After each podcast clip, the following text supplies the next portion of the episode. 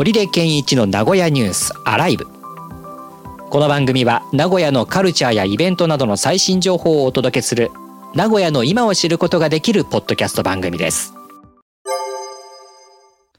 さあ今回も名古屋にまつわる様々なニュースがネット上に上がっております。見ていきましょう。名古屋刑務所で受刑者を3君付け呼び捨てを原則廃止。暴行問題で再発防止策。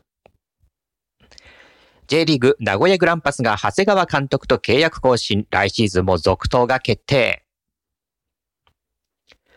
名古屋高島屋、仮装なしでも満喫できるハロウィーンを盛り上げる限定グルメが勢揃い、ハロウィーン商品の展開について。というようなニュースがネット上に流れておりました。やっぱり呼び方一つで関係性というのは変わってくるんでしょうかね。うん、名古屋刑務所で刑務官が受刑者に暴行などを繰り返していた問題で、名古屋刑務所10月6日に再発防止策の取り組み状況を公表しておりまして、受刑者の呼び捨ての原則廃止、それから刑務官が小型カメラを装着しているということを明らかにしております。8月からまあ、オリデさんとか、オリデくんっていうふうに、正にさんくんをつけて呼ぶことを始めているそうでして、導入1ヶ月後のアンケートでは、職員の62%が支障はないというふうに話しているそうです。それから、えー、刑務官の小型カメラ装着というのは3月に始めていて、録画映像を検証したところ、受刑者に調子に乗るのも大概にしろよ、などと発言した刑務官がおりまして、こちらを訓告処分としております。あんまり僕も呼び捨てっていうのは、他人に対してはしないタイプなんですけども、やっぱり柔らかな感じになりますかね？年下とかにもあんまりしないですか？しないですね。3つけますね。うんうん、あんまりその年下年上関係なく、言い方を変えるってことはないなぁ、うんうんうん、私も基本ないんですけどね、呼び捨て。うんうんええ自分の子供にも呼び捨てとかあんまないんで。へえ、あ、それはまた、あまりない。いや、子供にはするかな。まあ、弟ぐらいかな、僕もな。身内、本当に親しく身内っていうのは、かな。子供にも、つけますね。うーん。今、学校なんかも、そうですよね。くんさん付けで結構呼ばれてたりしているっていうような話もちらっと聞いたことがあったりして。なるほど。うん、うん、うん。やっぱりちょっと接し方は変わるかもしれないですね。まあ、うん。うん、周りから見てちょっと違うようには見えますよね。確かにそうですね。うん。そういった空気感を作っていくことで変わっていくものっていうのは当然あるでしょうからね。うん、ええー、あとカメラね、つけて、うん、ええー、つけてたん。ですね。まあでもやっぱりね、その中でも、こう、調子に乗るのも対岸にしろよというふうにいう、えー、刑務官もいるということなので、まあ、一遍には体制というか空気感は変わらないっていうところでしょうね。まあ、けど、言いたくなる場面もあるんでしょうね、とも思うんです、ね、そうでしょうね。確かにそう思います。うん。あのー、そういう意味では、まあ、ルールが守れるかどうかっていうタイプで言うと、ね、やっぱり刑務所っていうところは、いろんな方いらっしゃいますからね。うん、ええー、まあそういう方に対して、なかなかこう自分の思うような、えー、ことをしてくれない、うん、まあ言う、言うことを聞いてくれない人にとっては多少はこう、苛立つっていうこともあって、その中で出てくる言葉で、だったかもしれませんからね。うん。うんまあ、行き過ぎると、まあね、暴行っていうことになってしまう。これは絶対良くないと思うんですが、どこまでをこう許容してっていうことにするかですよね。いや、いろんな人がいると思いますからね。はい。これじゃあ、あのー、丁寧な言葉で言うのがいいのかっていうところもありますからね。うん。調子に乗るのも大概にしてくださいみたいな感じで。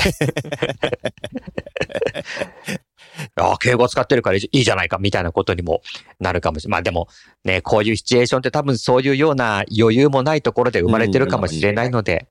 いや、でも難しいですよね。教育っていうことを考えると。これ受刑者じゃなくってこう、子供に対する教育っていうのって。まあまあ、学校とかでもね、そうですね。そう。やんちゃしてる子に対してね、どう扱うかとかはね。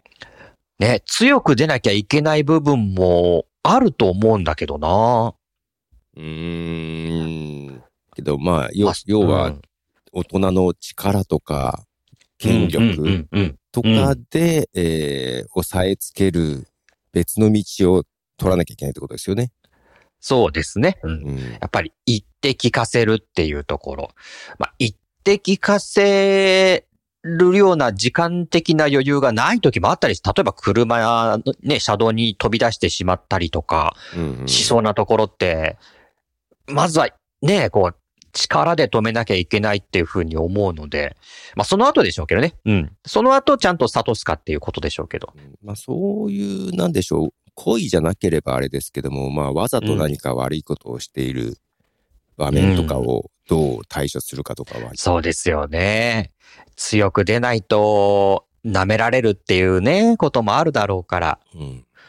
ねえ、いやー、教育って難しいなーって思います。本当に。ええ同じような教え方したって、理解度が全然違ったりするんで。教えるとか聞かせるっていう感覚が良くないのかもしれないとは思います。あ、そうですか。ほうほ私、娘を師匠だと思ってるんで、こっちが下だと思ってるんそので。う。はい。はあ、はあはあはあはあはあ。あ、そうかそうかそうか。その、ある意味こう、人間性というか人格というか、そういうところを尊重していると。はい。どうんどうも、お聞かせるとか教えるとかこちらが上っていう認識が裏で絶対ありますよね。なるほど。じゃあちょっと一つ、あの、師匠から教えこ、お師匠って言うと娘さんになっちゃうか、これは。えっ、と、教えをこいたいんですけれども、えっ、と、ルールを覚え込ませるっていうのは、うん。どうしたらいいんです、もうなんで、覚え込ませるって言ったら変だけど、ほう。まあ、それもだから上からになっちゃう。うん、うん、じゃないですか。で、そのあたりをどううまくやってんのかなと思って。いや、えー例えばこういう場面で、こういうことをすると、こういうことが起きることがあるけど、うん。それってどう思うっていうことで、考はあ、なるほど。一緒に考える。うん、うん。で、どうするべきかなるほど。を一緒に考えるって感じですかね。へえ。でじゃあ、例えばそういう場面でなんか、まあ、例えば誰かいじめ、はい、はい。えー容姿をけなすとかいうときって。容姿って変えられないよね。それけなすってどう、自分やられたことあるとか、うんやられたらどう思うみたいな話で対話をするっていう感じですか？ああ、そっか。じゃあもう、これはこういうルールだからなっていうような。教え方は、いや、あんまりやらないっていうことだあんま。りやらない。まはああ、ルールがあるよねっていうことだったら、どうしてこういうルールできたんだろうねっていう話を。へえ、一つ深いところまでちゃんと一緒になって考えるっていうことなんですね。自分が納得できないと聞聞かない人間だったんうんうんで、ああ、あ、自分の子供の頃をちょっと思って、思い出して、うん。ああでもいい父親、いい親っていうふうに、きっと娘さん思ってるだろうな。だから、いや、いろいろと、やっぱり話しかけたりすしてくれるんじゃないですか？話しかけ、話はすごいよくしますよ。ねえ、ねえ、幸せなご家庭、いいな。まあ僕、子育てに失敗とか成功の前に子供がいないのでね。ね子供どころかそうそう、結婚もしていないので、だから、すごくどうやるのかなっていうのは、ねこの今の、うん、全然わからないんで、ええ、多分今子供がいたらパニックになってるだろうなって思って。だからいろいろ聞くんですよ。パニック。えパニックになってるだろうなと思って。うんいや、仕事をね、こう、後輩に教えたりするっていう時も、どうやったらいいのかなとかって思ってね。まあ、決してあの、ち頭ごち頭ごなしにこう、うん。強く言うことはないんですけど、ううんん。うん。こう、ラジオ局の業務の引き継ぎなんていうのをうん。ね、あの、細かくメモに書いてうん。渡して、まあだって、あの、一回それ見てもすぐ本番っていうのが僕らの業界だったりするので、ああ。ええ、はいはいはい。そうなんですよ。だからこ、この時は、だから、その時にないシチュエーションも一応こう紙に書いてやったんですけど、だからそれでもやうまくいかなかったみたいなんで、後から聞いたら。全部はだけど書き出せそうなないんですよ。ですもんね。ええ、ええ。難しいなということを思ったんで、こういった、んんええ教えるとかね、ええ、こう、教育まではいかないまでもね、ええ、っていうのは難しいなっていうふうに思いまして。うん。さあ、そして、えー10月になると、あちこちではハロウィーンのね、うんうんえー盛り上がりっていうのが出てきておりまして、名古屋高島屋、JR 名古屋高島屋では、仮装ではなく、えーグルメで、うんえー盛り上がってくださいね、ということで、各お店がハロウィーンのグルメを企画しているということですね。この中で、いやー、あの、ウイローですね。ハロウィンウイロー。ウイロー、ああ、ウイローがあるんだ。かぼちゃと紫芋の2つが入った限定ウイ。ええええええー。はいはい。えーこちら、地下1階の和菓子売り場で、青柳ウイローのこ、えーね、店舗でしょうね。えー702円で、はい、売ってる。これいいなぁうんうんうん。うん。ええその他、えーあとは、お化けバーガーなんていうのもありましてね。これ珍しいですね。子供喜びそうな。うん。はい。で、あの、なんて、これ、お子様ランチとは言わないまでも、お子様用の、えー、リトルモンスタープレートっていうのもあるようでして。はい。うん。ちょっとサイズの小さい。ほら、最近、ハンバーガーっていうと、ものすごく大きな大きなハンバーガー。うんうん。それこそ、米田コーヒー店のハンバーガーって、はいはい。初心者が頼むと、まあまあびっくり しますでしょ。はいね。ええファストフードのハンバーガーの多分2.5倍ぐらいの大きさあったりするんで。うんうんうん。で、あのサイズの、まあ、えー大人向けの、えーモンスターバーガーのさ、大きさはそのくらいのサイズですが、えーリトルモンスタープレート、でこれ、ミニハンバーグぐらいの大きさですよね。ハンバー、ハンバーガーもねち。っちゃいやつが。うん、ちっちゃめ。で、えー、まあ、その他ポテトとかそういったものも、えー、ちょっとちっちゃくあるということで、で、これで子供向けで1430円、ドリンク付きで1430円というね、はいはいえーことだそうでして。うん。うん。まあ子供はこういうのでね、楽しむんでしょうね。それこそあの、僕子供いないんでわかんないですけど、ハロウィーンのイベントっていうのは、あれなんですか？やっぱり、もうすっかり馴染んじゃってるんですかね？いやー、いつの間にハロウィーンが日本には定着したんですかね。ええ僕の子供の頃はなかったので。うん。なんか今、だって栄とかに行くと人集まってたりするんですよね。ええええええうん。平成の後期になってからなんでしょうか。ですね。まあ家でなんかとかしないですけどね、別にね。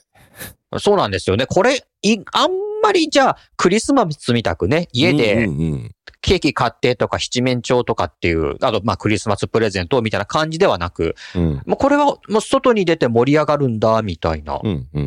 ものが、ね、そんなイベントになりましたね。うん。でも幼稚園とか小学、よ小学校ではやってないかもしれないけど、幼稚園なんかではこういったね、や、ことやってるイメージがあって、確かに確かに。ね、その時にはお菓子くれないといたずらしちゃうぞ、みたいな。ああ、はいはいはい。そんなんやってたかもしれない。はい。ね。うん。それで、こう、お菓子もらってっていうようなうん、ことだと思うんだけど、それはさすがにやんないですもんね。うん。うん。そう、確かに幼稚園とかではやってたかもしれない。うん。っていうね、イベントとしてハロウィンはやって、じゃあ、それが、あの、地域住民のところを回って、その、アメリカ、なんか、そんなイメージあるけど、回ってっていうこと？でも、日本でもありません？そういうの。お祭りかなんかで、こう、地域に回って、みたいな。ああ、なかなか名古屋であんま聞かないですけどね。あ、やっぱりないか。で昔はでもあったのかな？そういう。どうなんでしょう。うん。うん。でも、地方によってはね、あの、子供たちがそういう、なんか、例えば、お祭りの、えー時にね、えーうんうんそれに合わせて、こう、ちょっとこう、募金活動かなんかをしていて、で、それでこう、お菓子とかあげるっていうね、えーのもあったりしますから。うん。まあお祭りとかではね、あの、なんですか、生ハゲとかもそうですよね。なんか子供があいる、そうだそうだそうだ。とかね。うん、うん、うん、うん、うん。まあ、やっぱりそういうのもあるけど、でも、大きくなって、まあ、それこそ仮装してどっかに集まるみたいな感じに、のイベントになって、そうですね。若干治安が怖いところもありますけどね。そうそうそう。あの、東京の渋谷なんかでは来ないでくださいと言われているというね。ええうんうんうんあの、韓国の方では、ちょっと事故もあったりしましたよありね。ましたね。あれ去年か。そうですね。はい。そうそうそうそうそうそう。それもあって、やっぱり今年のハロウィーンはちょっと警戒はうんうんうん各自治体はしているでしょうからね。そうですね。うん。まあ、警備の方はしっかりとしていくんでしょうけれど。まあ、こういうの買ってきてお土産に家で食べたり、まあ、お店に行って食べたりの方が、方がね、いいですよね。安全ですね。ねで、大人になってハロウィーンはいつ卒業するのか。これなんか卒業してきますよね。そういう仮装といったところでは。卒業とかあるんですかねあー、仮装、卒業、結構早くじゃないですか。かなでもあるいは今娘も10代の時ちょっとやってたような気がするけど、うん、うん、うん。別にもう20歳になったらやってないですけどね。あ、やっぱり卒業して、でも、あの、それこそ渋谷に集まる若者はみたいな感じで、ああいった子たちは20代とかにも、あ、もっと若いのかなえあ、20これって僕が年取ったから10代、20代も同じように見えるっていうあの感じ？あー、まあけど20代もいると思いますけどね。うん、うん。けど、でこれだからごく一部じゃないですか。ああ、やっぱそうなの。根付いてくると30代、40代もハロウィンで仮装とかっていう。そうはなっていかないのかな？あまあいや、何しろ、うん YouTuber ぐらいじゃないですか。ああ、ほら、何にしろ日本で定着したのがここ多分10年弱だと思うので、はい。どういう感じのイベントに今後なっていくのかな？もう若い人が仮装して楽しみ、こういった、えー、グルメで、えー収穫を祝うみたいな感じに定着していくのかな？フル仮装して一回境に行ってみたらどうですか？さてそこなんですよ。私が何の仮装をしたらいいのかっていうね。えーこう、ちなんか集体を晒したくない的な。フランケンシュタインくらいで。わあ、古いとこ。そう、そのくらいしかこう仮装っていうと思いつかなくてですね。ええどうしたら、どうしたらいいんでしょう。それこそテレビの特集がかなんかでね、こう、4、50代向けのシニア向けのハロウィン仮装みたいな。シニア向けね。シニア向けの。はっていうくらいほら、あの、年取ってくるとないけど、でも、きっと、そういうシニア世代も仮想っていうかね、を楽しむところは世界のどこかにあると思うので、い。はい。ないかな。わかった。あどう、どうもお子供が仮装してね、あの、ええお菓子を背びりに来るっていう、あの、ものなのかな？シニアはニコニコしてお菓子をあげる感じかなと思って。たし、確かに、確かに。そう、そっちだな。なんでコスプレコスプレに行っちゃうんだろうな。なんか、ハロウィンの、あの、感覚が、ちょっとねじ曲がってるじゃないけども、なんかあるな、そういう、うん、仮装して練日本り歩くっていうはまあそういうとこじゃないですか。クリスマスとかもね、いいとこだけそう取ったりとかそうそう。そうそう。ねなんか今後ハロウィンはどういう風に進化していくのかっていうのも、ちょっと お楽しみだな。うんさて、グランパス、長谷川監督と契約更新、来シーズンも続投決定ということになっておりまして、比較的早いこの時期にですねの続投ですもんね。はい。まだあと数試合残ってますけどね。はい。4試合くらい残ってましたっけね、うん今収録の段階ではね。うんええまあこうやって早い段階で出すことで、えーまあ、なんだろう、えーまあ安定感を、安定感というかね、を図るみたいな。うん。来シーズンも長谷川監督で行くぞっていうような、うん。えーことで、いろいろと、まあ、な、とにかく、まあ、サッカーに限らずチーム作りっていうのは、やっぱり組織が、こう、パッとできないと、うん後ろ後ろにずれてきますからね。うんうんうん。ええ例えばあの、キャンプとかあっても、そのね、あの、は監督とかコーチとかが固まらないとどういう体制でやっていくのかっていうところがね、うんうんうんうん。ずれてくるし、で、選手たちも準備がなかなかできなかったりするだろうし、ね、スタッフをサポートする体制っていうのもなかなかあります、あの、ありますからね、これね。うんで、この早い時間時期になんだろう。きもう継続しないって決まっちゃった情報が流れちゃった時の大変さね。ねえ、こんだからそうなん、この逆でね、逆で。来シーズン。どうなるんだろうって、そうなんですよ。ねまあそういう意味じゃいいニュースかなとは思いますけど。続投は早いですね。解任、だから解任の場合は多分、例えばアシスタントコーチというかね、そういう人がまあ指揮を取って、うん公認監督はまた後日発表みたいな感じになったりしますけどもね。そこがブレちゃうとまたね、試合にも影響しますもんね。そう。だからね、サッカー見てると、本当にその監督だけじゃなくって、そのチームとしてどういう戦いをするかっていうのが、うんうん。まあフロントっていうんですか、うんうん背広組っていうんですか、そういう人たちがちゃんと考えないと、ほ一気に崩れますからね。うん。ええ監督によって全然スタイル違いますからね、サッカーってね。うん野球と、野球も多少は色はあるかもしれませんけど、うんうんうんサッカーはもうその監督の色っていうのは出ますからね。出やすいですよね。ね、監督変わってそれまで使っていた選手がね、使えない。うんうんうん使えないっていうかね、出番がなくなるってことはよくある話なので。まあ、今、今日現在6位ですか。はい。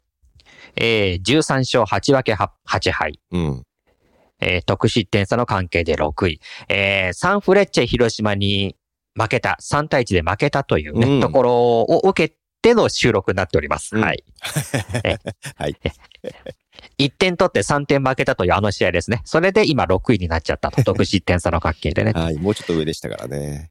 そうなんです。あ、これもだからあのー途中でね、あのー選手がうん。海外の方に移籍しまして、そこからやっぱりチームって、えーあそこまで調子良かったのにな。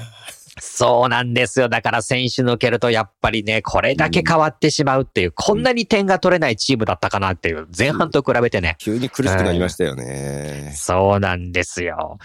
というように、やっぱり途中でチームのね、うん。えーまあ方針じゃないけど、メンバーが変わると、全然こう、うまく回らなくなってしまうっていうね、ものなので。まあ、あと数試合ありますけど、どう、どうなるでしょうかね、今年はね。ね。で、もう今、ホームが、あと2試合あって、これ、岐阜県の長良川ですからね。そうだった。ホええームがちょっとアウェー感のあるホームにそう、ななんか、そうなんですよ。で、岐阜の長良川って、なグランパスがホームでやんのって、何十年ぶりとかじゃないですかね。アウェえーですよね。えねで FC 岐阜が使ってるとこですかね、はいそういう意味ではね。